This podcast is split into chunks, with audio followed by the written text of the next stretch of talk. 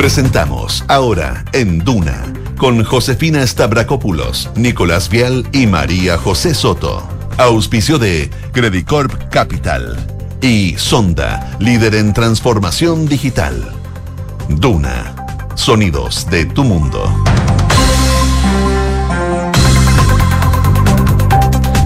Segundos faltan eh, para las 12. Muy buenas tardes. Eh, ¿Cómo están ustedes? Bienvenidos a una nueva edición de Ahora en Duna, acá al 89.7. Cielos cubiertos en la capital. Se esperan precipitaciones débiles. No sé si decirle precipitaciones, yo creo que son más bien chubascos aislados, porque eh, en la Dirección Meteorológica de Chile el icono de la nube sale con una sola gota. Así que mucha agua, no sé si caerá. Vamos a ver. ¿Qué dicen ustedes? ¿Cómo están? Bien. La... Está, feo igual. Está feo, está feo. sí. Está con Está con cara. cara de lluvia. Hay, hay nubes cargadas, sí. En San Bernardo me contaban acá que estaba lloviendo. 7,9 grados a esta hora. La Sí. máxima va a llegar Oye, solo a los 11. El dólar está feo también. Oye, ¿O no? me digas. Pero bien feo. de cómo lo De- claro, depende de la mirada, pero yo creo que la mayoría es, bien preocupante esta mirada, porque no da tregua el dólar y ya se acelera con fuerza, está rompiendo por primera vez la barrera de los 980 pesos, eh, incluso va subiendo en los últimos minutos, ya se hablaba casi de, de mil pesos. O sea, en el, en el intra, intradiario ya superó los mil pesos. Cerca de las Mira, 20 para las 12 de la tarde. no, impresionante. Pero ahora. idea. Pero les digo en cuánto está ahora. ¿En cuánto? ¿En cuánto? 9.85. Así No, que. Ya, ok. Pero. Le digo como, ah, 9.85 bajo, no. pero- Vamos a ver a cuánto cierra. Pero un alza Todavía queda. Histórica, la verdad, Eh, bien agresiva. Sí, por 30 pesos y eso lo comentábamos ayer, ha sido como la tónica de, de las, de los últimos días. Hay varios elementos ahí, vamos a estar comentando el por qué y de ahí nos quedamos también con información privilegiada después de nosotros. Y link con el cobre, obviamente. Sí, pues el cobre también es un tema bien preocupante, cayó como 3%. 3%. Ahí les, les cuento bien con, el, con los datos en la mesa. Oye, pues. también vamos a estar revisando balance sanitario. Hoy día se reportan 8.842 casos en medio de que la Comisión Nacional de Respuesta Pandémica considera que aún no hay antecedentes para recomendar una quinta dosis de la vacuna del COVID-19. Novedades probablemente durante los próximos meses, pero por lo menos por ahora no se ve en un futuro cercano una quinta dosis de la vacuna. Detalles también de esta explosión bien llamativa, preocupante, eh, registrada ayer en la noche en el frontis de un edificio en la comuna de Las Condes que dejó evidentemente daños estructurales. Habló el subsecretario del Interior, eh, llamó a la calma un poco, no anticipar juicios, eh, dijo que efectivamente habría una intencionalidad, pero que hasta ahora no hay mucha información. Sí hay imágenes de una persona colocando un artefacto, razón por la cual está en plena investigación y les vamos a dar todos esos antecedentes. Hoy comienza legal oficialmente las campañas. La- hemos estado un buen tiempo a través de distintas plataformas con las campañas con mira al plebiscito del 4 de septiembre, pero hoy ya eh, comienza de manera oficial, formal, en eh, un día que tiene distintos frentes de la noticia. Primero, lo que va a ser definiciones de los partidos. Entre ellos, la Junta Nacional de la Democracia Cristiana, eso de las 17 horas, para definir la posición de la colectividad y quiénes van por uno o por otra, digamos, Claro. porque ese es un tema que está en discusión. De hecho, en la mañana, en la sede de la democracia cristiana, las directivas del PS y el PPD estuvieron junto a la directiva de la democracia cristiana en una reunión que también es una señal bien potente para que lo que se viene. Y de hecho, en ese minuto se le preguntaba a Camilo Escalona, secretario general del PS, ¿no? Sí. Secretario Sí. general, sí, es que tengo un enredo ahí. Eh, se le preguntó por la carta y la declaración pública que ayer comentábamos, cuando salió, recién salía del horno, aquí en ahora en Duna Estamos partiendo ahora en Duna y salió la Y casa. ahí me metí, yo dije, tengo algo. Eh, la declaración del presidente Ricardo Lagos, Camilo Escalona, dijo, eh, me parece equivocada. Mm. Claro. No le gustó la, la, No le defi- gustó. la La defini- o, o la, o la, o- o la informa, no la información, pero sí la def- O la postura. Que es que digo definición, pero hay algunos que dicen que. Que no es definición eh, porque que no es. Claro, que es indefinición porque finalmente no hace directamente alusión a una u otra eh, alternativa en el plebiscito. Así que está bien movido el ambiente político con miras a este plebiscito. Les contamos qué ha sucedido durante esta mañana. Y donde está movido también. Reino Unido. Es que Boris Johnson. Eso es que está movido. Boris Johnson tiene la embarrada en su gobierno. Ya hoy día solamente han renunciado tres personas, tres ministros eh, importantes de su gabinete. Hay una situación comple- compleja. Él eh, prometió en un discurso hoy día que iba a seguir adelante a pesar de la cascada de dimisiones de gobierno, pero eh, algunos hablan, algunos expertos dicen, veamos cuántas horas, días o minutos le quedan a Boris Johnson. Él para dijo que él sigue poder". sí o sí. en el lo Parlamento dicho, británico. Pero ahora sí. que si le quitan el piso desde su partido, bueno, se ve difícil. Ya, oye, mientras ya está saliendo en todos los medios de comunicación que efectivamente estamos a mil pesos el dólar. No, pues estuvo, ya estuvo. confirmado. Precio estuvo. cumplió los peores pronósticos y llegó ya a los mil pesos. No, pero estuvo. Ya no. No, 11.37. Ahora está 9.50. y- No, ah, ahora está mm, 9.79 por eso. 9.79, ya, bajó. Se Ha mueve bajado, harto. bajado. Ok, ya. Sí. Eh, mientras eso pasa y estamos pendientes de, cómo va subiendo y bajando el dólar, les invito a que participen en la pregunta del día, que tiene que ver con lo, con lo que contaba Nico. ¿Apruebo o rechazo? ¿Qué debieran hacer los partidos políticos con la decisión de sus militantes de cara, por ejemplo, al consejo que tiene esta, en esta jornada la democracia cristiana, donde hay varios que han dicho apruebo y varios que han dicho rechazo? Les damos las dos alternativas que pueden ser. Primeras, darles libertad de acción o la segunda alternativa, exigir una postura común. Bueno, mientras ustedes votan, nosotros saludamos a Quique Yavar, que ya está en el estudio. ¿Cómo estás, Quique? Golpeado. Golpeado con el dólar. ¿Con qué Impresionante. Impresionante. Sí. La fluctuación, ahora 9.80. ¿eh? Nico había dicho hace 9.79. Sí, Ya. Es que va ahí. po. Es que el cobre cayó a 3,5 dólares la libra. Sí, por el tema del cobre. Ya, le- lo del dólar es preocupante. Ya ahí lo, lo comentamos, digamos, pero lo del cobre también es un Sí. tema. Ojo con que eso. está afectando harto al dólar. Bueno, Sí. vamos con los titulares. Vamos. El Ministerio de Salud informó 8.842 casos nuevos de coronavirus y 18 fallecidos registrados según cifras informadas por el DEIS. La positividad nacional llega al 15,37% luego de que se informara el resultado de más de 55.000 exámenes entre antígeno y PCR. En cuanto a camas críticas disponibles, estas llegan hoy a 259. El subsecretario del Interior Manuel Monsalve se refirió a la explosión registrada anoche en el frontis de un edificio en la comuna de Las Condes y que dejó daños estructurales. Al respecto, el subsecretario aseguró que hubo intencionalidad y que ya hay imágenes de la persona que habría provocado el atentado con la colocación de un artefacto explosivo. El senador José Miguel Insulza advirtió que hay un amplio consenso en que el proyecto de nueva constitución no está a la altura de lo que el país necesita. Esta mañana en Radio Duna, el parlamentario socialista también se refirió a la carta que emitió el expresidente Ricardo Lagos y precisó que es un buen aporte al debate desde el punto de vista de las perplejidades que rigen hoy en la centroizquierda del país, que según él es mayoría, pero que no sabe cómo hacer valer esa mayoría. Secretario general del Partido Socialista, Camilo Escalona, expresó hoy sus críticas hacia la carta que publicó ayer el expresidente Ricardo Lagos, en la que toma distancia del apruebo de cara al plebiscito de salida del proceso constituyente, asegurando que el exgobernante se equivocó al respecto y que debe rectificar su postura. En ese sentido, Escalona dijo que confía en que todas las fuerzas históricas de la centroizquierda se cuadrarán con la opción apruebo, luego sostener una reunión con representantes de los partidos del socialismo democrático en la sede de la democracia cristiana. El dólar apretó el acelerador fuerte y profundizó con fuerza el avance con el que inició la sesión tocando un nuevo récord y rompió la barrera de los mil pesos en el mercado cambiario local este día. Analistas prevén que el billete verde continuará escalando en el corto plazo en medio de los temores sobre una recesión mundial y el mal desempeño que tiene el cobre. La canciller Antonio Rejola defendió la designación de Germán Berger, hijo de la diputada Carmen Hertz, como agregado cultural en España. En ese sentido, la canciller aseguró que yo creo que basta con leer su currículum para saber que tiene las facultades de sobra para ser agregado. En Noticias del Mundo, Boris Johnson prometió seguir adelante pese a la ola de divisiones de los altos cargos en su gobierno. Más de una decena de secretarios y ministros de la primera línea renunciaron por falta de confianza en el primer ministro, que este miércoles compareció ante el Parlamento en medio de pedidos de alejamiento por los continuos escándalos que atraviesa su gestión. La Organización Mundial de la Salud informó hoy que ya se han notificado más de 6.000 casos de viruela de mono en 58 países en el contexto del brote actual.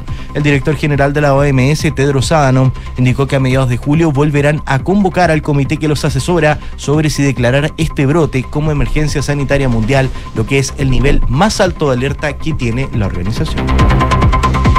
Gracias, Quique. Gracias a ustedes. Oye, nos dicen que llueve en Vitacura. Ya está empezando a llover en distintos puntos de la capital.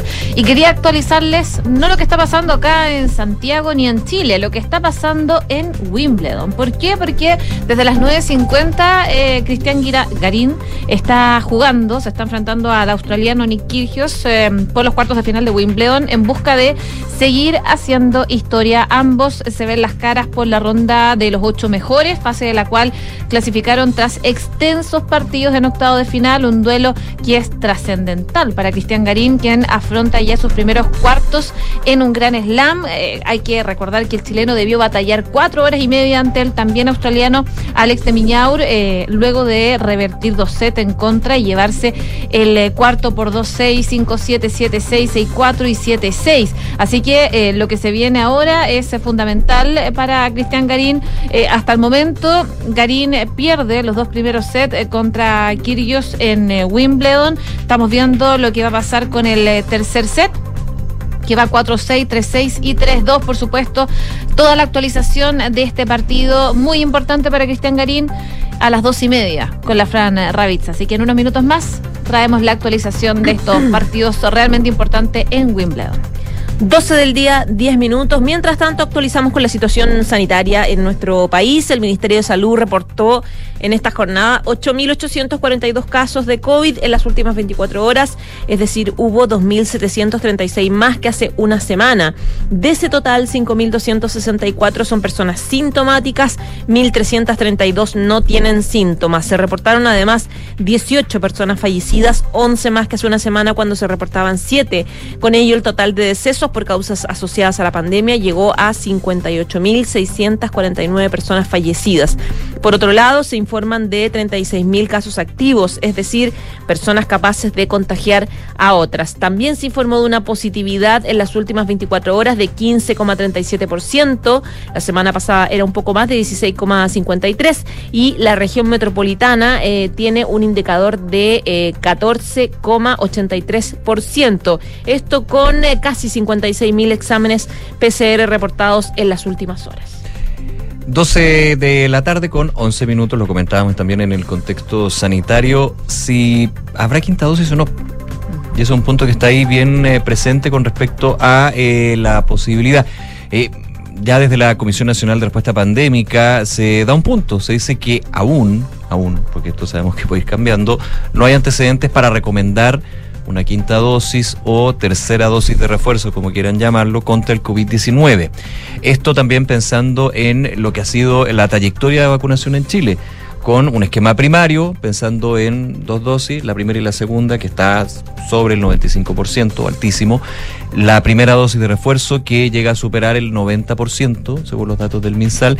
Y más rezagado, pero ha estado eh, en estos días entre un 65%, si no me equivoco, la segunda dosis de refuerzo. Ha ido aumentando, pero de manera bastante más lenta, hay que decirlo. Entonces también está la duda con respecto a si va a haber una quinta dosis. Desde la Comisión Nacional de Respuesta Pandémica dicen, aún no hay antecedentes. O sea, definición ahora no va a haber. Eso es lo que uno puede leer de esto. Ayer me tocó entrevistar a la ministra de Salud, María Begoña Yarza. Le preguntaba sobre varios temas, entre ellos este mismo, y ella me decía que por lo menos de aquí a un mes podría haber una definición. Entonces hay que ponerlo como una mirada. Y más que pensar en si habrá o no una nueva dosis de refuerzo, que eso se daría por sentado, por lo menos con los antecedentes que uno tiene hasta el minuto, la pregunta relevante es cuándo, obvio, partiría eventualmente y a quiénes. Claro, eso es, ¿a quiénes? Ese es el punto. Porque hablaba la ministra, ya me acuerdo si la ministra es su secretario, de, que eventualmente podría ser solamente a personas inmunocomprometidas, digamos, o a mayores de mayores de 60 años. Y me explicaba la ministra un tema que es bien relevante para ese análisis, de que la, evidencia, porque esto se va estudiando con, con datos empíricos, científicos, de que el, la ventana de inmunidad, podríamos decir, que obviamente no evita que uno se pueda contagiar, no lo evita completamente, pero sí evita, y en la gran mayoría de los casos de que hay una sintomatología grave, eh, se ha ido alargando con las dosis de refuerzo. Sí, es verdad. Se ha ido alargando y eso justamente es un tema bien relevante para considerar esto. Perdón, los, los, expertos de la comisión concluyen que aún no es necesaria una nueva vacuna debido a la alta protección que presta el segundo refuerzo. Y eso es bien importante, porque así como la segunda dosis de refuerzo para muchos y muchas fue un tema, porque le dolió hasta, total tuétano, se sintieron pésimos. Y aquí comentábamos lo que te decían los expertos, de que bueno, porque a uno, como ya está con varias dosis de estas vacunas, empieza a reaccionar de forma distinta al cuerpo. Así también genera una alta protección y como tiene una población con alta protección, ahí uno empieza a ver los tiempos y efectivamente habrá que hacerlo para todos, para algunos. Ese es un tema que está ahí. Se sugiere desde la Comisión eh, Nacional de Respuesta Pandémica que la comunicación ministerial sobre esta temática, el foco corresponda a que la población complete su esquema de vacunación que existe hasta hoy. O sea, piano a piano, digamos. Terminemos primero lo que está y después podríamos ir. Pero con este, con este. Son recomendaciones, por supuesto, que hace la comisión. Claro. Pero desde el minuto en que no hay una definición ahora y se sigue evaluando, eh, claro, ya no va a ser cada seis meses, en el fondo. No, se sigue postergando. Recordemos que aquí la, lo, lo, ideal iba a depender del paso de la pandemia, de las variantes, subvariantes, eso ya lo conocemos de sobremanera. La, lo ideal es que esto sea anualizado, como la influenza. Claro una vacuna al año que te proteja todo el año, vuelve al año, se vacuna uno nuevamente. Ahora, ¿estamos cerca de eso? Más cerca que antes. Eso pregunta yo a la ministra. Sí, estamos más cerca, pero falta todavía. Todo puede pasar. Sí, pero ese es el punto. no tener que llegar cada tantos meses, cada seis meses, sino que cada año, efectivamente, tener que vacunarse contra el SARS-CoV-2.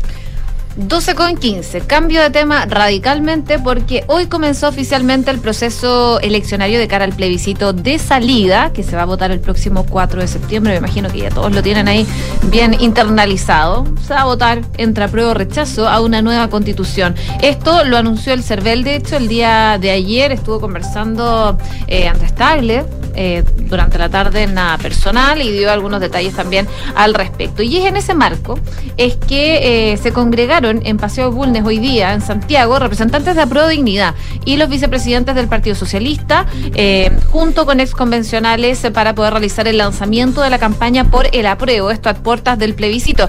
En esa instancia estuvo presente el ex constituyente, más bien la ex constituyente Beatriz Sánchez, quien señaló que la campaña del apruebo está empezando. lo principal es conversar, dice, sobre la propuesta para Chile. Esto es una propuesta que lo que busca es seguir avanzando, pero con seguridad en salud, pensión, educación respecto al agua, eh, toca los temas de hoy y del futuro. La invitación dice eh, que hacen todo es a eh, no quedarse con lo que se cuenta, con lo que le dijeron, sino que efectivamente lean el texto y dicen que van a discutir, van a conversar y van a convencer. Tenemos que votar informados, decía Beatriz Sánchez. Consultada por la posibilidad de que se plantee eh, esto de aprobar para reformar, lo que explicaba ella, esta ex convencional, es que está de acuerdo con realizar modificaciones a la propuesta. Dice que lo bueno de la nueva constitución es que no le pusieron 50 candados como la actual Carta Magna. Se puede cambiar y modificar. Nadie está cerrando a que se hagan ajustes. Así que ella dice darle la bienvenida a todos los de la prueba. Así también la diputada por comunes, Mira Schneider, y el ex eh, constituyente Marcos Barraza estuvieron eh, en esa misma actividad.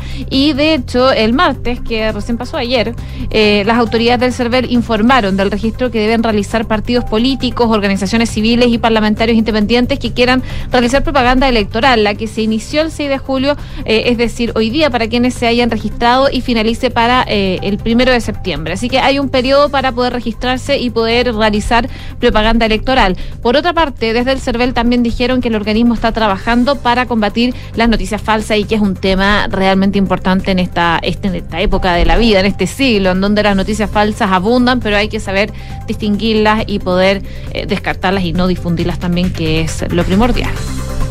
Bueno, y a propósito de lo mismo, hoy una reunión que ya está siendo habitual entre el Partido Socialista y la Democracia Cristiana, entre sus directivas.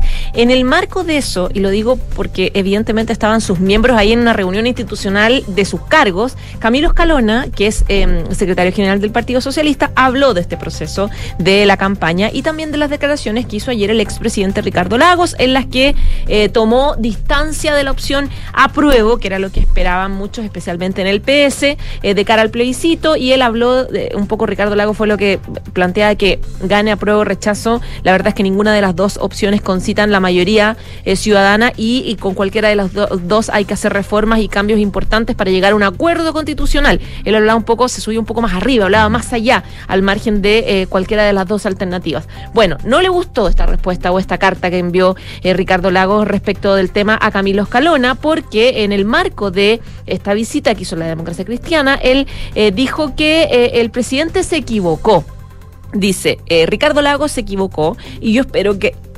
Uy, me atoré.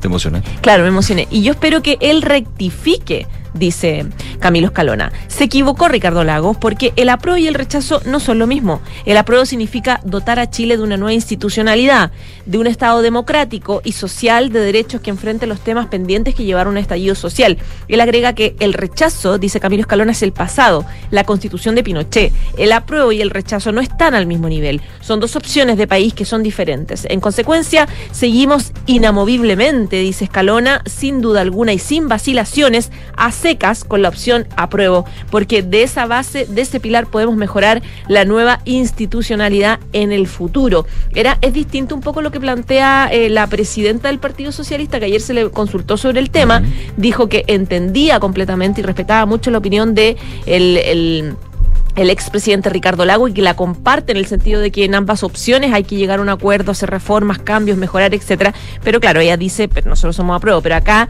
Camilo Escalona es bastante más duro y plantea abiertamente un error que el presidente tiene que rectificar.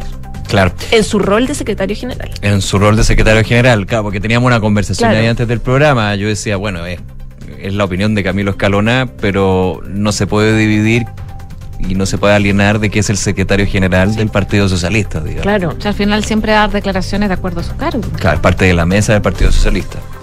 Oye, eh, dos segundos.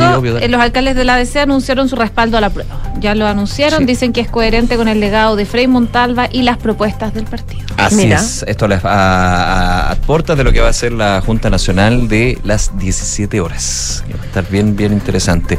Oye, a propósito de lo que decías tú, José, eh, la declaración pública del presidente Ricardo Lagos. Habrá que ver si hay otras declaraciones u otras manifestaciones sobre el tema del plebiscito del presidente. También en la, en la Junta Nacional se espera, podrían haber definiciones de otro expresidente presidente Eduardo Frei. Uy, verdad. Sí, ese también tema está ahí bien, bien, bien, bien presente. No nos adelantemos, está ahí. Y eh, es relevante eso, porque muchos, muchos, yo, yo he escuchado mucho esto, bueno, pero ¿qué importa que eh, tal político, tal político, tal representante de un partido, tal de que, ocupa un cargo público, diga apruebo o rechazo? Y por lo menos la encuesta muestra de que efectivamente tiene, no sé si una influencia, pero sí puede ser un punto bien relevante, especialmente yo creo para los indecisos, mm. que sabemos que todas las encuestas marcan una tendencia de que es un número importante a puertas de lo que va a ser este plebiscito el 4 de septiembre. Fíjense que salió Data Influye. y antes de ir con los otros datos, hay una pregunta que hace eh, esta encuesta de Data Influye. ¿Cuál de todas estas personalidades podría influir positivamente en decidir su voto? Poner los nombres, no es eh, abierto, digamos, fue contestada por el 22% de los indecisos y en personas que no tienen totalmente decidido su voto. En esto, un 68% afirmó que ninguna persona en particular del Estado, que alto, 68% para tener en consideración, a lo que siguió la expresidenta Michelle Bachelet con un 8% que efectivamente influiría su posición. Sabemos que la presidenta ha sido bien clara en decir apruebo. ¿Ya? Y Ricardo Lagos un 7%. Luego le sigue la diputada Pamela Giles un 6%, el ex candidato presidencial José Antonio Cas con un 3%, la alcaldesa de Providencia Evelyn Matei con un 3%, luego representante de Amarillos por Chile Cristian Barken 2%, Sebastián Piñera, Francisco Buenchumilla, Jimena Rincón. ¿Alto Pamela Giles? sí, alto.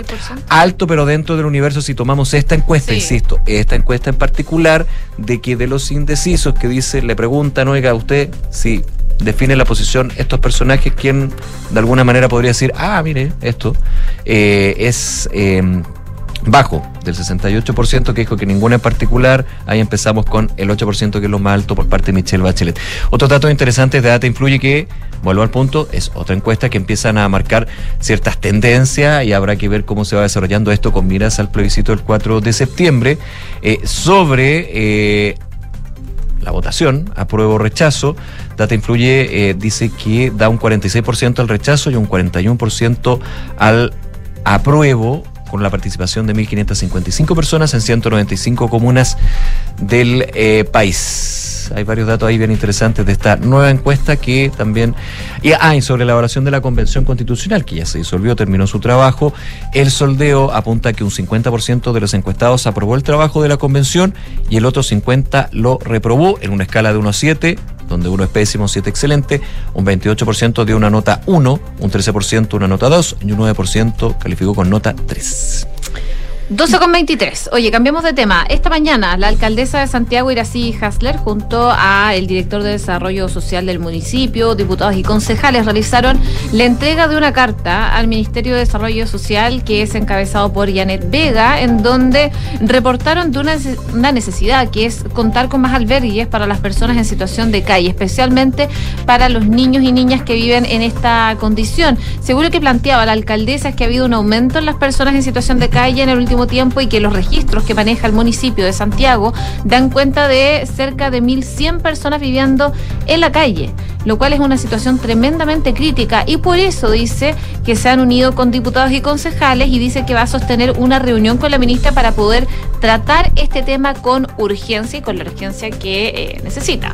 Al respecto de las personas en esta situación, lo que puntualizaba Hasler como municipio es que han afrontado eh, con todas sus capacidades esta situación, una compleja situación y particularmente la de los menores, que lamentablemente han estado en la calle, en las comunas y en las comunas del país en general. Hasta ahora, dice, eh, no hemos tenido albergues o espacios que puedan acoger a estos grupos de personas, por eso dice que le parece fundamental que ahora con urgencia puedan desarrollarse. En esa línea destacaba que para este temporal que se anuncia hasta el domingo, 360 cupos de emergencia para toda la región metropolitana es un avance.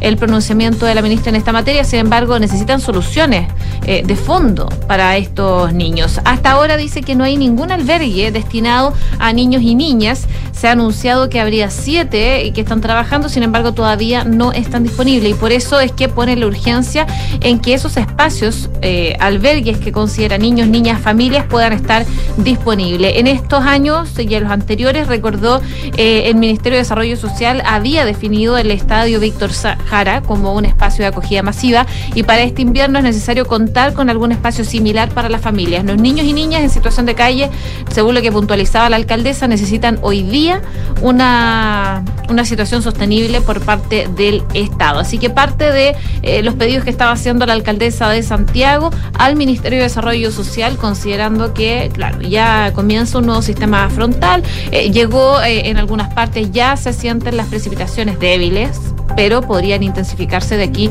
al fin de semana. Y esa es principalmente la preocupación.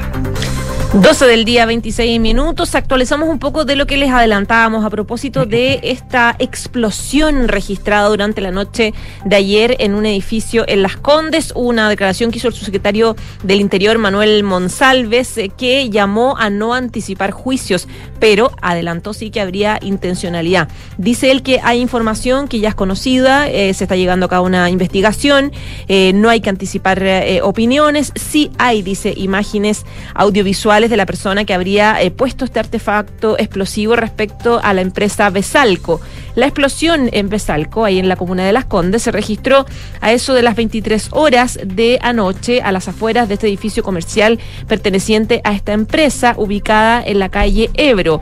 El siniestro dejó daños estructurales en el lugar, tales como mamparas destruidas. Sin embargo, no se reportaron afortunadamente personas lesionadas. Según informó Carabineros, de forma preliminar, minutos antes de la explosión, llegó un hombre eh, que habría dejado una mochila en el lugar, la cual detonó casi una hora después. Producto de esto, la Fiscalía Metropolitana Sur está instruyendo las pericias correspondientes. El subsecretario Monsalve adelantó que se está llevando a cabo la investigación que no hay conocimiento, por lo menos hasta ahora, de que hay algún grupo que se haya adjudicado este atentado.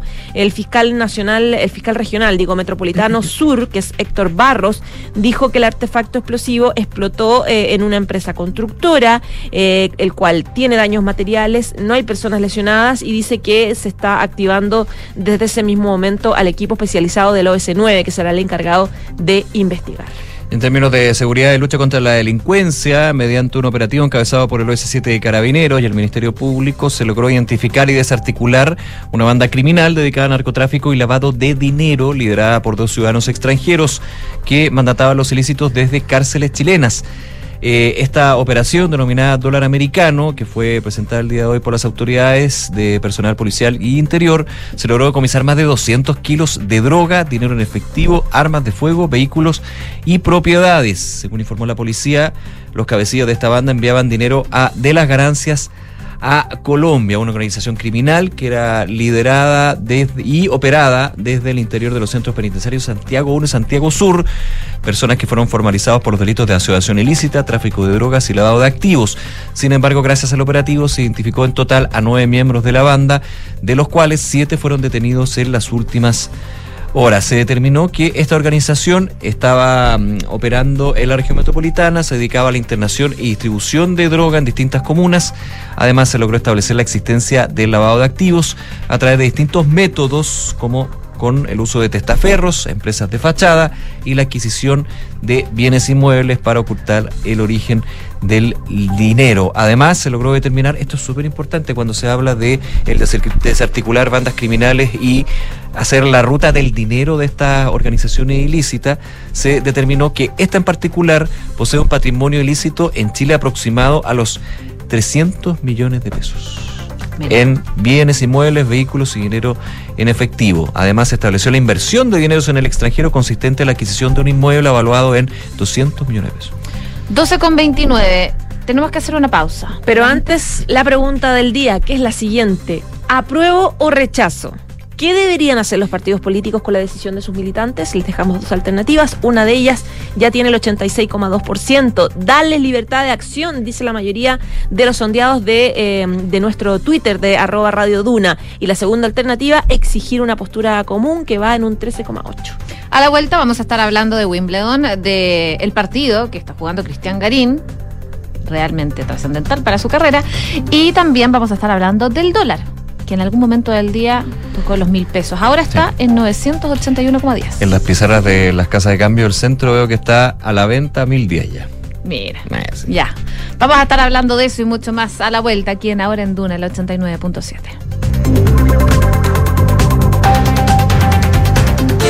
Enfrentar el cambio climático es tarea de todos. Duna, por un futuro más sostenible. China, India, Estados Unidos y Rusia generarán más de la mitad de las emisiones globales en 2050, según el índice de desempeño ambiental que cada año publica un grupo de investigadores de las universidades de Yale y Columbia. Basándose en las trayectorias desde 2010 a 2019 de 176 países estudiados, el informe indica que solo Gran Bretaña y Dinamarca se encuentran en camino hacia las emisiones netas cero para mediados de este siglo. Este último país, que ocupa el puesto número uno en índice climático global, obtiene cerca de dos tercios de su electricidad de fuentes limpias. Ha fijado una fecha para poner fin a la exploración de petróleo y gas en el Mar del Norte y su mayor ciudad, Copenhague, pretende alcanzar la neutralidad en carbono en los próximos tres años. Acciona, expertos en el desarrollo de infraestructuras sostenibles para recuperar el planeta. Hoy más que nunca, el conocimiento será tu mejor inversión. En XTB, lo último en tecnología y educación financiera, se unen para que accedas a los mercados internacionales igual como lo hacen millones de personas en el mundo. No importa si tienes experiencia o estás comenzando, en XTB encontrarás todo lo que necesitas. El conocimiento y la tecnología son tu mejor capital. Descarga la app y comienza a invertir hoy en XTB Latam. Hola Nico, ¿cómo te fue en el doctor? Hola, en general bien, pero me tengo que operar, así que tengo que evaluar opciones. Tranquilo, revisa si tu cirugía está dentro de la campaña copago fijo de la alemana. Según tu cobertura de ISAPRE y seguro, el copago puede ser hasta cero. ¡Oh, qué bueno! Pensando en ti y en tu familia, Clínica Alemana te otorga copago fijo o copago cero en diversas cirugías con la calidad y seguridad de siempre. Infórmate de este beneficio y sus condiciones en clínicaalemana.cl. Clínica Alemana. Si es tu salud, es la alemana. Regar las plantas de tu departamento, 2 litros. Lavado de ropa, 60 litros. Lavar tu auto, 100 litros. Cada litro cuenta. Conscientes de la grave crisis hídrica, en Toyota decidimos reducir el uso del agua en todos nuestros procesos, comenzando con el servicio de lavado en nuestros concesionarios. Súmate y conoce más de nuestra iniciativa. Cada litro cuenta en toyota.cl. Hoy queremos ayudar a que tengas un invierno tranquilo con la mejor energía de Enel. Nuestra prioridad es entregarte a ti y a quienes más lo necesiten el mejor servicio. Por eso reforzamos nuestros equipos de apoyo y contamos con un protocolo especial para pacientes electrodependientes. Si en tu familia hay un integrante que es paciente electrodependiente, regístralo en nuestro sitio web u oficina comercial más cercana. Infórmate y descubre más en enel.cl. Con Enel puedes elegir un mañana mejor. En Anglo American, la innovación está en el centro de todo lo que hacemos, buscando mejores formas de extraer y procesar minerales esenciales para nuestra sociedad, usando menos agua y menos energía, con la ciencia y la tecnología como principales aliados, colaborando con las comunidades, trabajando para un medio ambiente más saludable, con estrategias para enfrentar entre todos el cambio climático. Así en Anglo American avanzamos con un propósito claro, reimaginar la minería para mejorar la vida de las personas. ¿Qué significa estar contigo en la evolución digital? Es tener el cloud más grande de América con presencia local y 7.300 kilómetros de fibra óptica para conectar todo Chile con Latinoamérica. Es contar con el mejor y primer data center sustentable del país y entregar Big Data, Analytics, inteligencia artificial e Internet de las cosas al alcance de todas las empresas, desde las más pequeñas hasta las más grandes. En Claro Empresas te damos todo lo que necesitas para avanzar en tu digitalización. Claro Empresas, contigo en la evolución digital. La fusión de diseño y ciudad es Smart Living y este es uno de los pilares de Inmobiliaria Hexacón. ¿Buscas un departamento de cuidado, diseño y ubicación privilegiada, además de ser una buena inversión? Entonces Casa Bustamante es lo que andas buscando. Emplazado estratégicamente en Avenida Bustamante 1007. Este es el primer proyecto de Smart Invest by Hexacón, el nuevo canal y cartera de productos de Inmobiliaria Hexacón, creado exclusivamente para inversionistas. Infórmate en www.exacon.cl. 12 con 35 minutos, estamos de regreso en Ahora en Duna, chubascos en algunos sectores de la capital, 7,9 grados de temperatura hasta ahora y estamos con Francesca Ravizza para hablar del deporte. Partimos con Cristian Garino, ¿no, Fran? ¿Cómo estás? Bien, ¿y ustedes? Bien. Tenemos que ponerlo aquí en la tele porque está alto impacto. Alto impacto. Oye, está jugando Cristian Garín con Nick Kyrgios, o Kyrgios, el australiano, en los cuartos de final de Wimbledon. Un partidazo se está mandando Cristian Garín que va perdiendo 2 a 0. En el tercer set van a 6, están jugando el tiebreak. Está sirviendo Garín y va 5-3 arriba, 5-4 ahora momentáneamente en el tiebreak. Si Cristian Garín logra ganar el tiebreak, yo creo que hay muchas posibilidades de que pueda dar vuelta a la llave o por lo menos extenderlo a un quinto set, porque físicamente Cristian Garín ahora se ve mucho mejor que Kirgios, o sea, se nota que está fresco como cuando partió el partido y Kirgios se ve un poco más cansado. Ambos han hecho bastante errores no forzados y creo que el 2 a 0 eh, no refleja tanto el, rendimiento que ha tenido Cristian Garín, que le ha peleado todos los games, ha estado a punto de quebrarle muchos juegos y mm, han tenido que alargar mucho, mucho los, games y finalmente Kirgio se ha quedado con los puntos en, en momentos clave, errores no, errores no forzados, pero, pero bueno, buen partido de Cristian Garín. Recordemos que este torneo no da puntos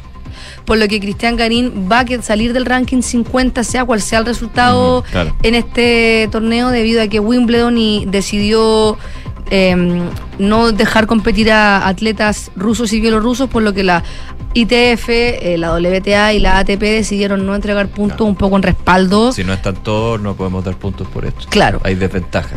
Eso con. Me, me, gustaría estar hablando todo el rato del partido, pero como está pasando, está, sí, ta, ta, tan, está, pasando. está tan emocionante que que no se puede hablar mucho más. Oye, hoy día a la una y media juegan las Diablas contra Países Bajos para luchar por seguir avanzando en, en el Mundial de, de, de, Hockey Césped, primera vez que Chile va al Mundial.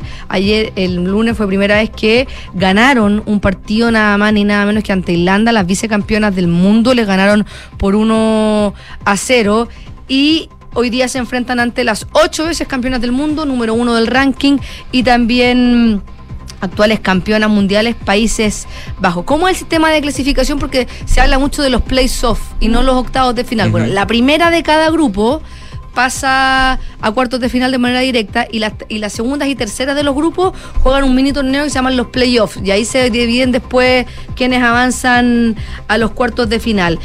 Va a ser bastante, tiene una baja sensible Chile, eso sí, para el partido de hoy día que es la capitana Camila Caram, que fue suspendida tras el partido con Irlanda, porque eh, el hockey funciona distinto a, otro, a otras disciplinas y resulta que hay un anexo que se llama el reglamento de torneos para la Copa Mundial y ella...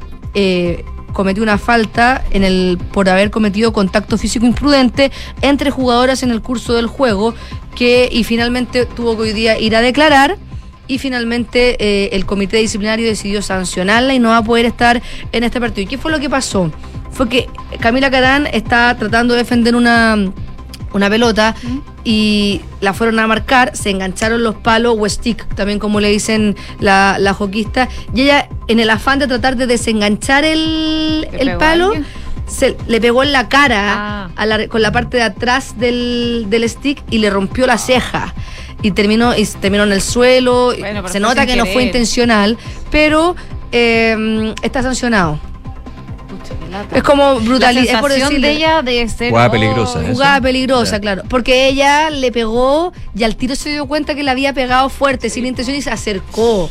Y de hecho, eh, no va a poder estar en el partido. Oye, acaba de ganar Pucha, ahí en el tiebreak estaba muy peleado, Sí, pero estaba pelado, estaba Kirgio Kirgio acaba de ganarle a Cristian Garín. en un partidazo. No, estuvo muy bueno. Estuvo realmente bueno. Gritaba como loco Kirgio en los últimos puntos. Sí, bueno, se ve a Cristian Garín y se le ve en la cara ahora que está como decepcionado, obviamente, por, por la derrota, pero no se lo ve tan frustrado porque hizo un buen partido Cristian Garín. Sí, ha, ha hecho muy buenos partidos hecho- en Wimbledon en Y, general. y- y recordemos que Cristian Garín cambió de entrenador, ha estado en un proceso de cambio eh, y está en un desarrollo. O sea, esto es parte de una nueva etapa en su tenis, se está reinventando, está mejor físicamente, no está, no está agotado, no está transpiradísimo como lo hemos visto en otros partidos que se juegan a cinco sets. Y, Mucho aplauso a Karina ahora, saliendo de la cancha de Wimbledon. es que es un partidazo. Hizo un Todos partidazo. parados, de hecho, aplaudiendo. Así que, bueno, esperemos que, que siga así.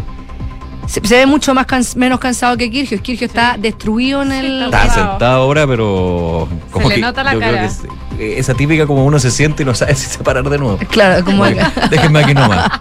Voy a poder. No creo, pues el tipo de. Es de alto rendimiento, Sí, profesional. no, pero Oye, no es como uno.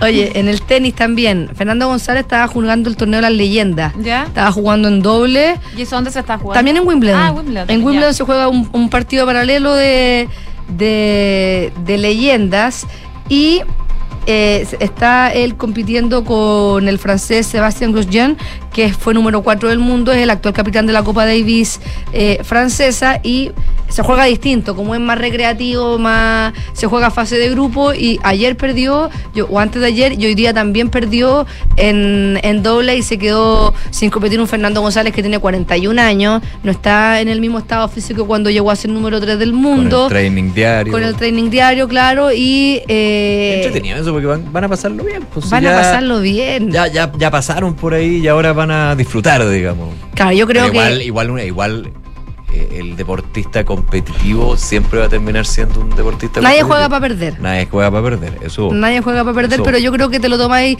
distinto. Y lo disfrutáis más. Lo disfrutas, la, la- la derrota no te sale, no te sabe tan amarga porque ya no hay, no- bueno, no, está tu ranking, no hay intereses comerciales de por medio, No- es tu- no es- tu carrera, tu carrera ya pega, fue. Pega ahí al minuto, digamos. Este es como una amateurismo pro, Sí. podríamos decirlo así, porque son Disfrut- ex campeones.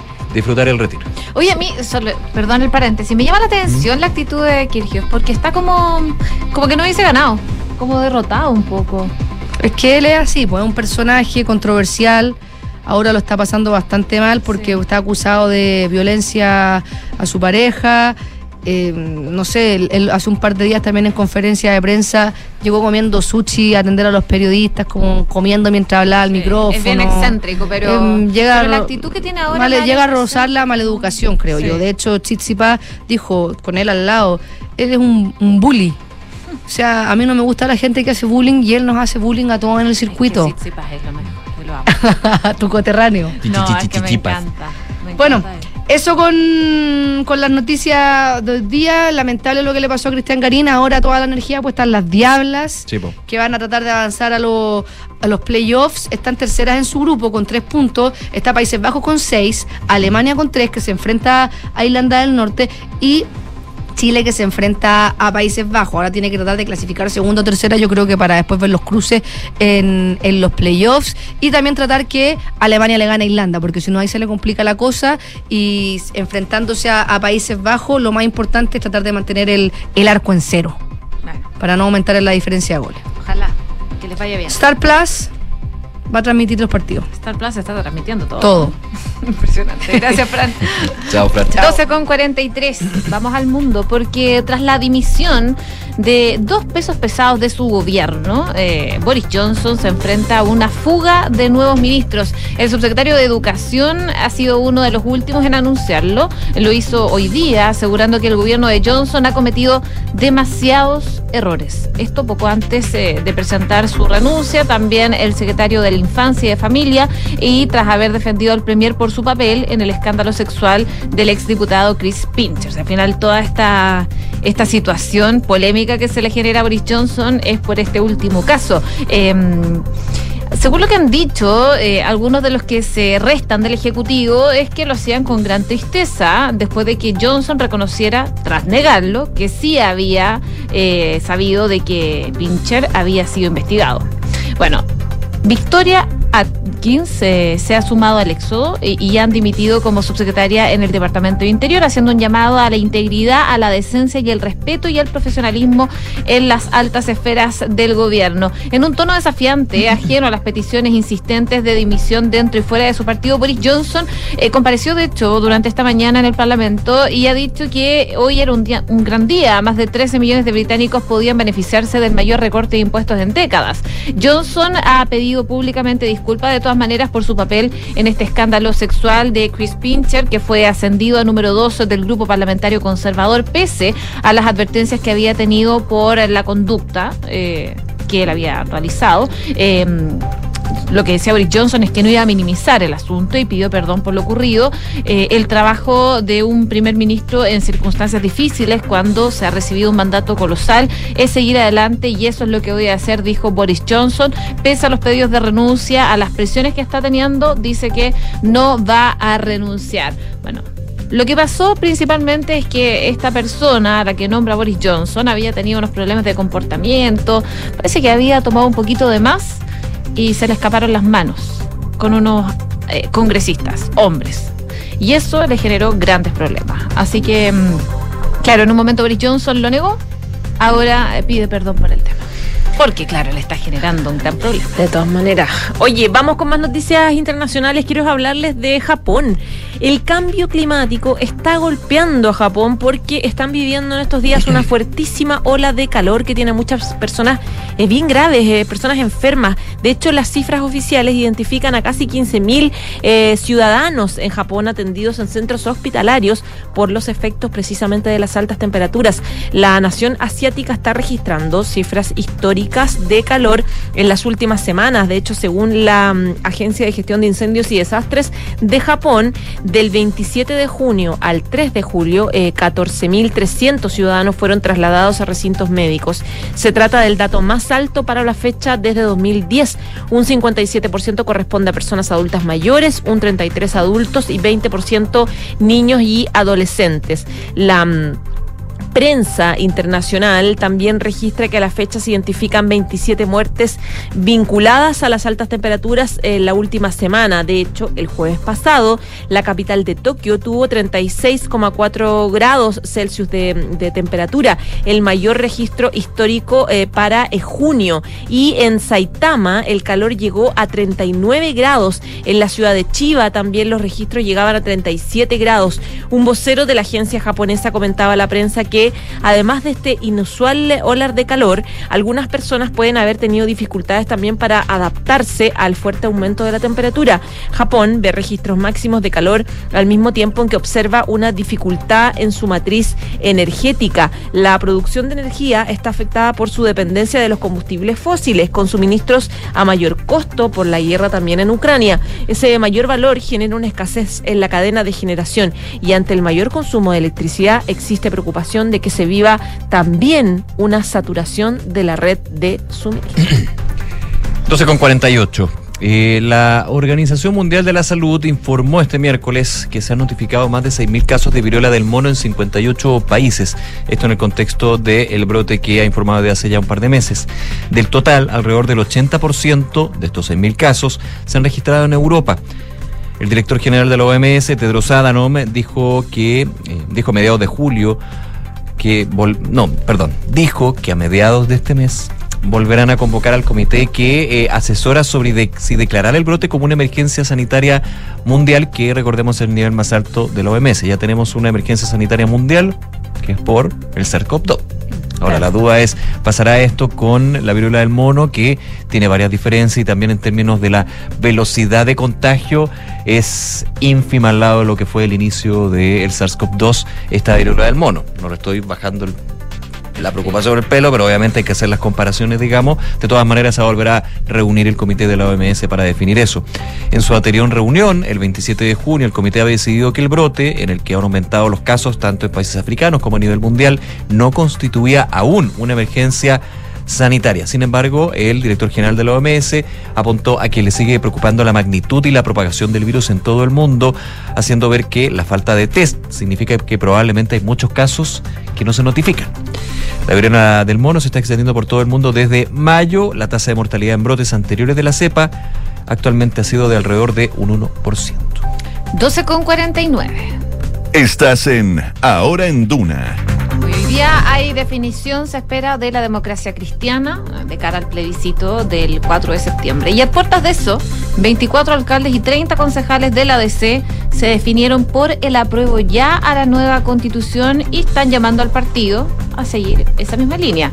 Eh, según lo que concluyeron las autoridades comunales, es cuando el país está llamado a pronunciarse en el plebiscito de salida, la democracia cristiana tiene que entregar una respuesta y no convertirse en una interrogante. Estamos en política para definir el rumbo, no para guardar silencio como partido cuando todos los demás eh, deciden su postura.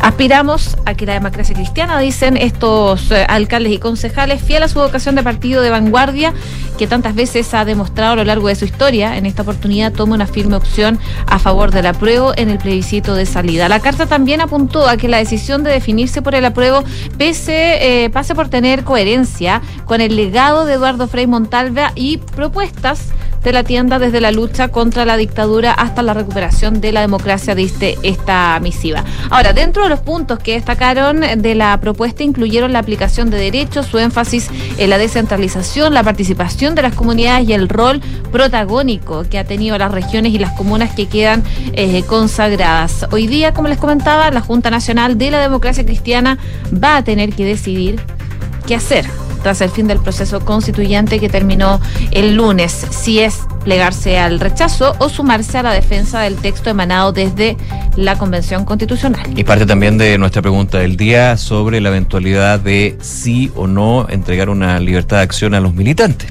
Exacto. Porque sabemos que esa libertad de acción, si no se da, si es una eh, decisión del partido, en este caso hablamos de la democracia cristiana porque como dicen las cosas tiene su Junta Nacional a las 5 de la tarde, eh, puede llevar a sanciones y efectivamente. Hay militantes que Decían ir por otro lado. Claro. Que ya lo están diciendo. Claro, senadora Jimena Rincón, el día de hoy ya lo hace públicamente el senador Matías Walker. Hay que ver también otra figura. Eh, específicamente en la democracia cristiana se habla de una división relevante contra el apruebo y rechazo. Fuachain creo que también ya. Fuachain entiendo que la daba hoy día.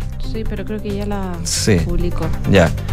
Eh, es a las 17 horas. Los resultados esta Junta Nacional se van a conocer después de las 20 horas de, por la mesa dirigida por el alcalde de la Granja, Felipe del PIN. Eh, me tocó durante la mañana entrevistar a la senadora Yana Proboste, que también forma parte de la mesa directiva, y eh, le preguntaba un poco por qué se opta porque, por la Junta Nacional.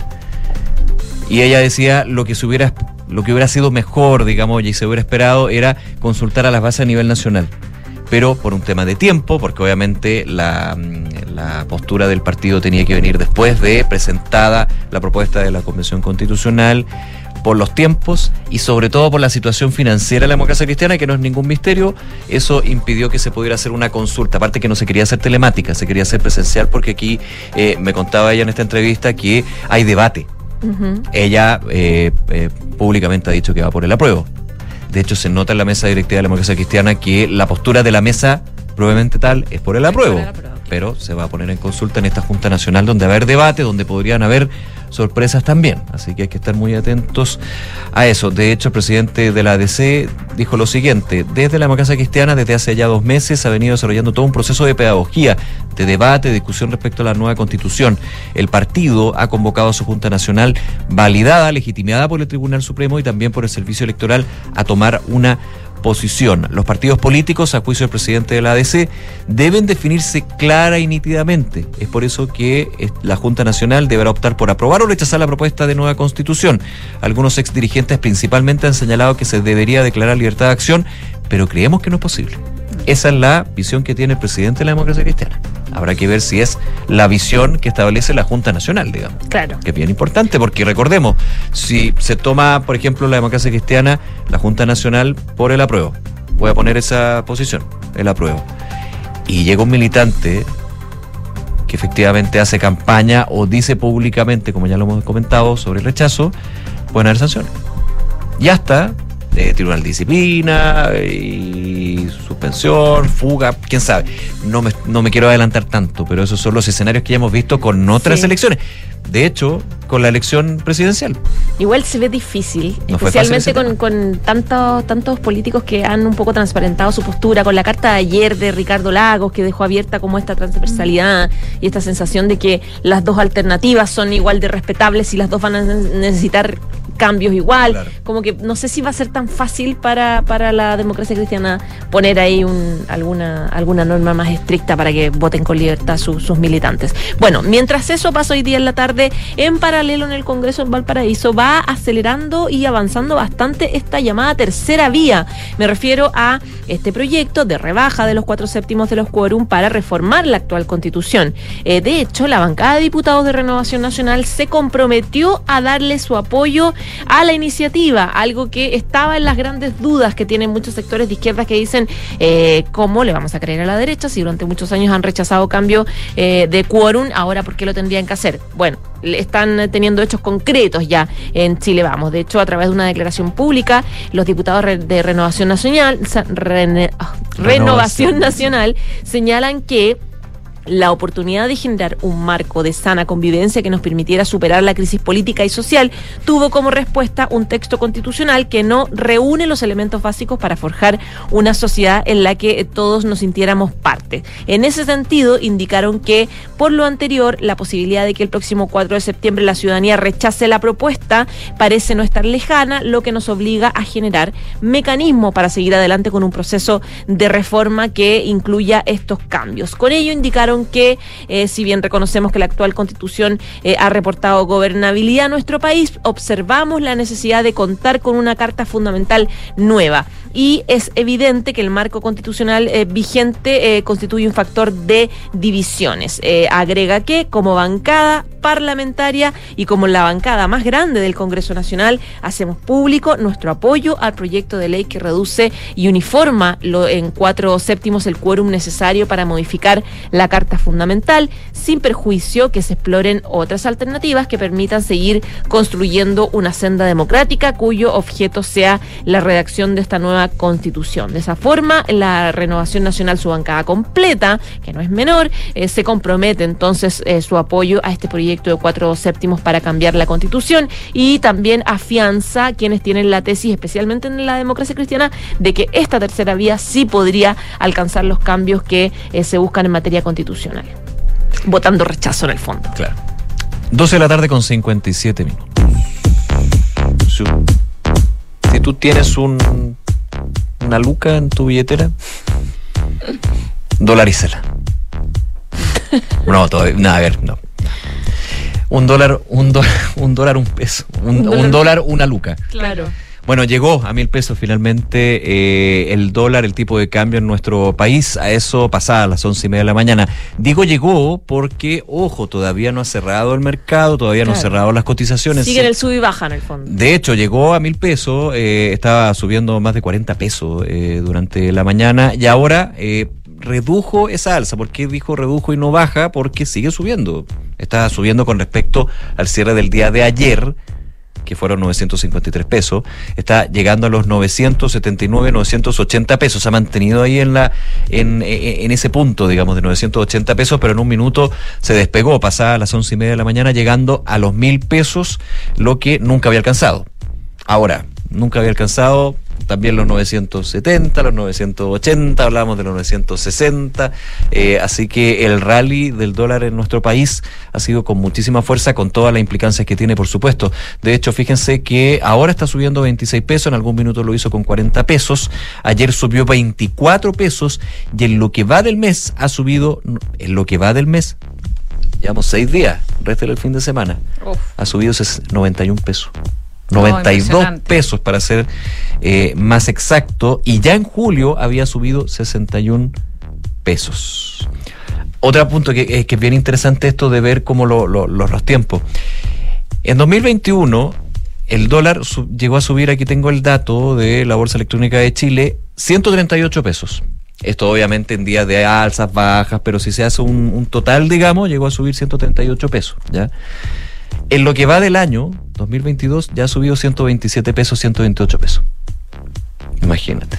En, en medio No, año ya ha cumplido en términos sube. de alza. Esto lo digo muy a la rapa, obviamente hay temas más técnicos que uno tiene que empezar a ver, pero solamente para referencia y notar lo que ha sido el rally que tiene el dólar y que lo ubica justamente cercano a los mil pesos. Varias explicaciones, factores que vamos a ahondar también después del programa en información privilegiada con el pantallazo, con Fernando y con la José Ríos, eh, pero de todas maneras hay un punto bien relevante el día de hoy que ha sido la constante, el cobre, que eso, eso es una mala noticia. Cayó de los 3 dólares con 50 centavos la libra una baja de 3,61%, ubicándose en este nivel el menor desde el 27 de noviembre de 2020. Una en punto. Oye, antes de ir a la pausa y revisar la pregunta del día, les cuento que eh, hay incidentes afuera del campus Juan Gómez Milla de la Universidad de Chile. Encapuchados están atacando con molotov y con fuegos artificiales a esta hora de la tarde. Ya, nos quedamos pendientes de eso, pero les recordamos nuestra pregunta del día para que voten con nosotros. ¿Apruebo o rechazo? ¿Qué debieran hacer los partidos políticos con la decisión de sus militantes? Hasta ahora el 87,8% dice darles libertad de acción, el 12,2% exigir una postura común. Vota con nosotros. Hacemos una breve pausa y volvemos para revisar más informaciones aquí en Ahora en Duna, el 89.7. En Credit Corp Capital buscamos ampliar sus horizontes. Invierta internacionalmente, también desde Estados Unidos, que cuenta con un entorno regulatorio altamente desarrollado y reconocido a nivel global. Con nosotros encontrará una asesoría personalizada para sus decisiones financieras. Buscamos construir relaciones de confianza que nos permitan ser más que su asesor de inversión. Queremos ser su aliado estratégico de por vida para usted y su familia. Credit Corp Capital, aliados potenciando sus decisiones. CB Galería es un espacio de espíritu amplio en Vitacura, donde podrás encontrar seis de los más honderos restaurantes de Santiago. Galerías de arte con exposiciones que invitan a ser descubiertas, vanguardistas tiendas de diseño y decoración, una chocolatería premium, una pastelería boutique y servicios bancarios y de turismo. En CB Galería conviven el arte, la gastronomía, la arquitectura, la botánica y el diseño, que fluyen en una experiencia que te invita al ocio recreativo. Alonso de Córdoba 4355 Vitacura, www.cbgalería.cl. En Sonda, trabajamos para que disfrutes tu vida, impulsando la innovación y el desarrollo de soluciones que acompañen la transformación digital de las organizaciones de hoy. Cuenta tú también con el respaldo, agilidad y eficiencia del líder en transformación digital de la región. Conócenos en sonda.com. Porque en Sonda trabajamos para que disfrutes tu vida. Sonda. Make it easy. Presentamos Office Hub Costanera. El nuevo centro neurálgico de negocios, con oficinas del más alto estándar, ubicadas en las torres del Costanera Center, con acceso expedito a autopistas urbanas y red de transporte público que conectan con toda la ciudad, en espacios flexibles y oficinas premium que potencian la innovación, la colaboración y los nuevos negocios. Bienvenidos a Office Hub Costanera, el espacio para mirar al futuro. Digitaliza tu área de recursos humanos con Talana, la más completa y robusta plataforma para la gestión de personas. Ahorra tiempo y costos, gestiona los turnos de tu equipo, firma digitalmente, calcula remuneraciones, establece y cumple objetivos y encuentra el talento ideal para tu empresa. Todo desde un solo lugar. Únete a las miles de empresas que ya han digitalizado su área de recursos humanos con Talana. Conoce más en talana.com. ¿Sabías que si inviertes en UF te resguardas con un activo seguro y que no para de crecer? Por eso, el mejor consejo que puedo darte es que inviertas en departamentos. El mejor momento para hacerlo es hoy. No dejes pasar más tiempo y asesórate con Ingebec Inmobiliaria. Ellos te ayudarán a encontrar un proyecto de inversión a tu medida, con la rentabilidad y plusvalía que buscas. Descubre más en ingebecinmobiliaria.cl. Pronto podrás decidir. El 4 de septiembre deberás votar si apruebas o rechazas el texto de nueva constitución propuesto por la Convención Constitucional. Deben votar todas las personas habilitadas para sufragar, porque en este plebiscito constitucional votar es obligatorio. Y para votar es clave saber dónde, ya que tu mesa no será la misma y tu local puede haber cambiado. Revísalos a partir del 13 de agosto en cervel.cl o llamando al 606 166 Porque tú decides, vota. Servicio Electoral de Chile. CERVEL. Onognieda ediet no mognitrepni. ¿Qué? Segorei retrepni oreg rogemo no olera. No, para, para. Deja de hablar al revés y ser un invertido. Y conoce las soluciones para invertir de manera simple y fácil desde tu app Scotiabank Go o web. Porque con Scotia Fondos tienes un grupo de coaches expertos que te ayudarán a diversificar tus inversiones según tu perfil de riesgo y objetivos. Conoce las alternativas de Scotia Fondos. Infórmese de las características esenciales de la inversión en fondos mutuos establecidas en sus reglamentos internos y scotiabankchile.cl. Infórmese sobre la garantía estatal de los depósitos en su banco o en cmfchile.cl. Marca registrada de The Bank of Nova Scotia, utilizada bajo licencia. Don Juan, lo felicito, lo veo preparándose para el invierno. Igual que usted, señora Mariana, que mejoró a tiempo su techo con los subsidios de hogar mejor del Mimbu. Claro, porque hay que prevenir y prepararse para la lluvia. Revisando también las filtraciones del techo y despejando los ductos del alcantarillado, las canaletas. Muy buenas ideas, vecino. Ahora lo dejo que siga barriendo las hojas, pues. Cuando nos cuidamos entre todos y todas, pasamos un mejor invierno en nuestra casa y nuestro barrio. Infórmate sobre los subsidios de mejoramiento de vivienda en www.mimbu.cl. Ministerio de Vivienda y Urbanismo. Gobierno de Chile. Una con eh, cinco minutos, estamos de regreso en Ahora en Duna, Cal 89.7. En estos momentos en Santiago, en algunas comunas, chubascos débiles. A esta hora 7 grados. Y está con nosotros Quique Yavar para hacer un resumen de las principales noticias en los titulares. A través de una declaración pública y antes de que la democracia cristiana tome una determinación sobre el camino que va a tomar el partido ante el plebiscito del próximo 4 de septiembre, los alcaldes y concejales falangistas anunciaron que se inclinarán por la opción apruebo. En el documento, las autoridades municipales aseguran que cuando el país está llamando a pronunciarse en el plebiscito de salida, la democracia cristiana tiene que entregar una respuesta y no convertirse en un interrogante y que la opción apruebo tiene coherencia con el legado del presidente Eduardo Frei Montalva. En tanto, el presidente de la DC, Felipe Delpín, admitió que su partido se encuentra tensionado por esta disyuntiva, pero aseguró que no se le entregará libertad de acción a los militantes.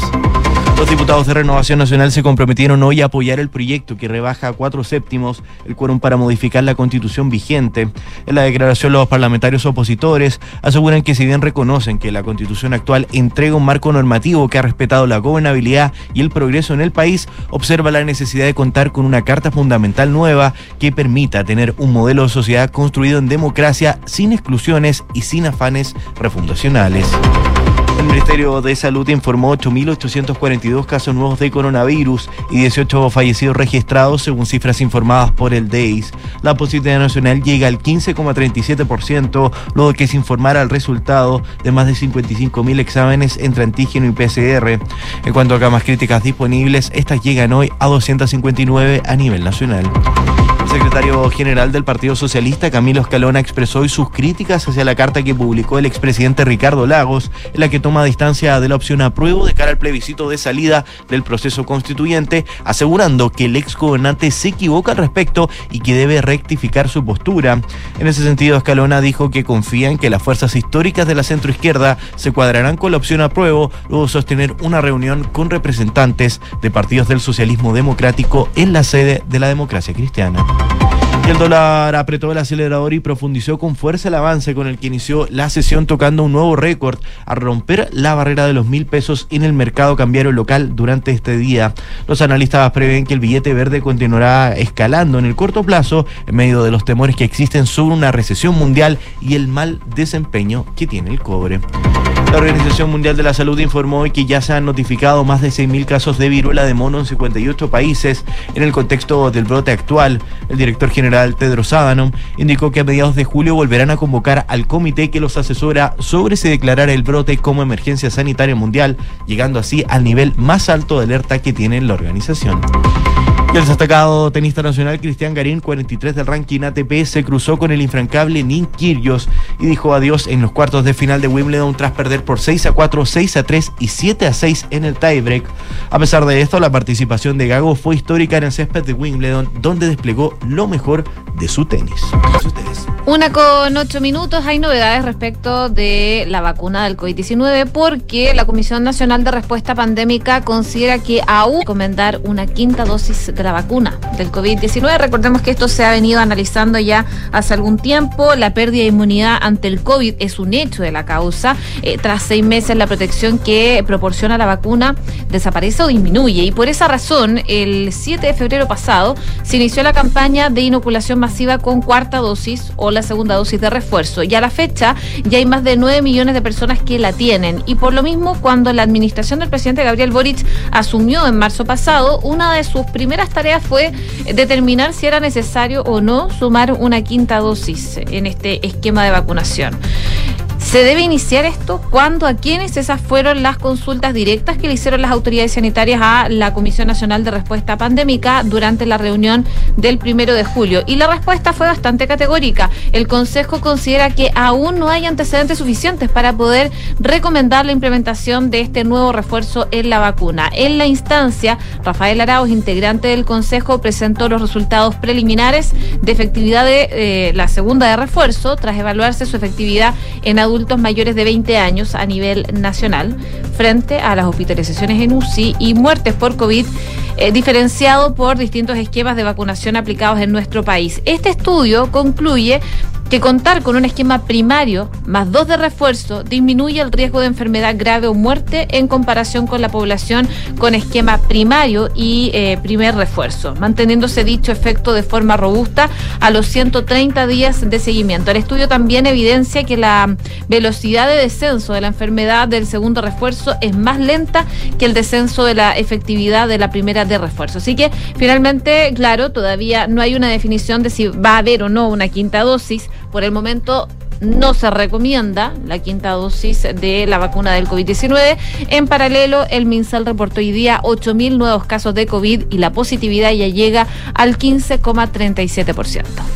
Una de la tarde y 11 minutos. Actualizamos un poco la situación respecto de esta explosión que se registró en la, en la noche de ayer en la comuna de Las Condes, en una empresa, la empresa afuera, en el frontis de la empresa Besalco. Habló la alcaldesa de Las Condes, Daniela Peñalosa, quien dijo que eh, la muestra de cámaras de seguridad está siendo clave en esta investigación. Recordemos que esto pasó eh, anoche a las 23 horas cuando una supuesta mochila explotó a las afueras de una edificio comercial perteneciente a esta empresa Besalco, que está en la calle Ebro. Según informó Carabineros, el Ministerio Público y el propio subsecretario del Interior, hay imágenes audiovisuales de la persona que habría puesto este artefacto explosivo. Y en ese contexto es que Peñalosa detallaba que las cámaras de seguridad esta vez captaron al sospechoso que entró a la comuna por Andrés Bello, luego tomó Vitacura con Isidora Goyenechea, eh, pasó también por el Bosque Norte y de ahí llegó a la calle Ebro donde puso esta mochila en el edificio. Luego de haber cometido su objetivo, el sospechoso salió por encomenderos, tomó Vitacura, Tajamar, decía la alcaldesa. De esta forma, El principal sospechoso por este atentado habría entrado y salido de las Condes por la comuna de Providencia, pero aún falta la confirmación del Ministerio Público sobre la participación del presunto responsable. Peñalosa afirmó que todas las imágenes ya están a disposición de carabineros y la Fiscalía, quienes llevarían a cabo la investigación y se espera que pronto se tenga resultados de esa. Una de la tarde con 13 minutos y en la política que hemos estado también actualizando aquí en Ahora en Duna, eh, recordar lo que fue esta mañana la reunión entre las directivas de la democracia cristiana a puertas de su Junta Nacional para definir su posición respecto al plebiscito en esta tarde. Esta reunión que se sostuvo durante la mañana en la sede de la democracia cristiana con las directivas de el PS y el PPD. Ahí se preguntaba, por supuesto, a los dirigentes eh, políticos con respecto a lo que van a, a, lo que es el inicio hoy de la campaña ya formal, legal, eh, respecto al plebiscito del 4 de septiembre, apruebo rechazo. Y, por supuesto, ineludible preguntar sobre la declaración pública del expresidente Ricardo Lagos Escobar, quien dijo que las dos constituciones, hablaba los dos textos, la constitución vigente y la constitución que propone la Convención Constitucional, no llegan a consensos mayoritarios, sin definir si efectivamente él va por el apruebo o el rechazo. Ese es el punto de lo que hemos estado comentando. Respecto a esto, viejo conocido el PS, Hoy, secretario general del partido, Camilo Escalona, expresó sus críticas hacia la carta que publicó el expresidente. El dirigente abordó el tema tras sostener esta reunión con representantes de los partidos de la exconcertación, donde apuntó a y destacó la confianza que tiene sobre que dichas colectividades van a respaldar la propuesta de nueva constitución. Sobre el texto del el expresidente Escalona dijo, mi opinión es que el, ex, que el presidente se equivocó, yo espero que él rectifique. Se equivocó porque el apruebo y el rechazo no son lo mismo. El apruebo significa dotar a Chile de una nueva institucionalidad en un Estado democrático y social de derechos que enfrente los temas pendientes que llevaron a un estallido social. Agregaba Camilo Escalona que el rechazo es el pasado, la constitución de Pinochet. El apruebo y el rechazo no están en el mismo nivel. Son dos opciones de país que son diferentes. En consecuencia, nosotros seguimos inamoviblemente, sin duda alguna y sin vacilaciones, dijo Escalona, a secas con la opción del apruebo, porque de esa base, de ese pilar, podemos mejorar la institucionalidad en el futuro. Así también sobre si hizo o no daño a la opción del apruebo la postura del expresidente Ricardo Lagos, el ex senador Camilo Escalona dijo que el presidente Lago se pone en un sitio que no tiene piso, que no tiene base. Él seguramente, mirando una perspectiva compleja que tiene el país, trata de estar por encima del apruebo y el rechazo, pero al final no tiene un piso, un pilar desde el cual proyectar una acción política futura. Nosotros estamos convencidos que el proceso continuo de perfeccionamiento de la democracia depende del apruebo, de establecer un pilar democrático para desde ahí finaliza Camilo Escalona, construir cambios en la democracia, pluralismo y libertad. Una con 15 minutos. Quería ir a noticias internacionales que están ocurriendo en estos momentos porque los principales ministros del eh, gobierno británico le van a pedir en breve al primer ministro Boris Johnson que dimita. Esto es algo que está saliendo en estos momentos. Eh, ello al considerar insostenible que siga como jefe del Ejecutivo tras una aluvión de renuncias entre su equipo. Esto lo está informando la BBC en estos momentos. En esta delegación que hablará con Johnson en unos minutos más incluyen los ministros para Irlanda del Norte eh, y para Gales así como el titular de transporte, que figuran entre sus aliados más estrechos, según lo que está publicando a esta hora la BBC. Estaría también en este grupo eh, Nadim Sawi, eh, a quien el líder conservador nombró el martes ministro de Economía en su sustitución del dimisionario Richie Sunak. Johnson se habría enfrentado em, enterado de, las intenciones de sus colaboradores por boca de un diputado. Todavía no le dicen directamente a él que le van a pedir la renuncia. Esto durante su comparecencia durante esta tarde ante la Comisión de Enlace de la Cámara de los Comunes.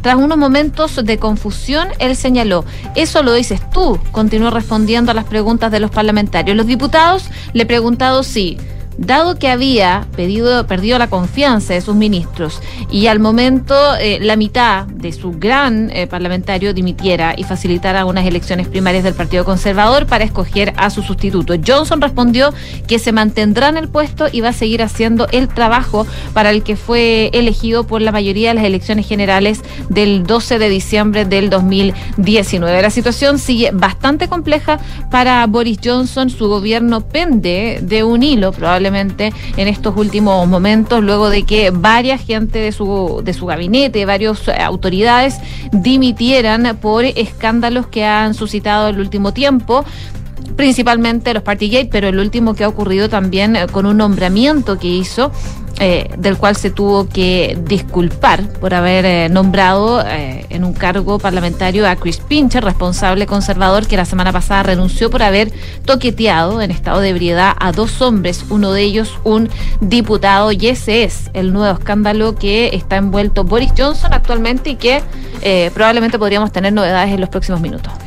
Una de la tarde, 18 minutos. En los dos minutitos que nos quedan les contamos, les recordamos un poco que Garín finalmente no pudo lamentablemente con Kirgios y su saque y se despide en unos históricos cuartos en eh, Wimbledon. Precisamente termina esta aventura de Cristian Garín, 43 del mundo en Wimbledon. El chileno se despide eh, de los cuartos de final tras caer ante Nick Kyrgios en número 47 del ATP.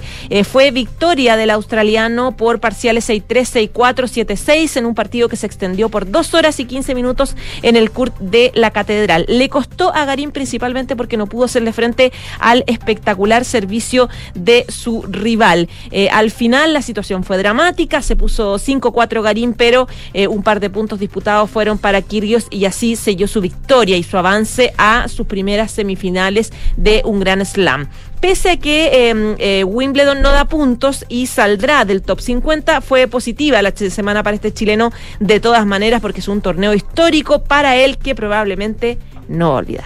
Oye, antes de irnos, dólar 9.78.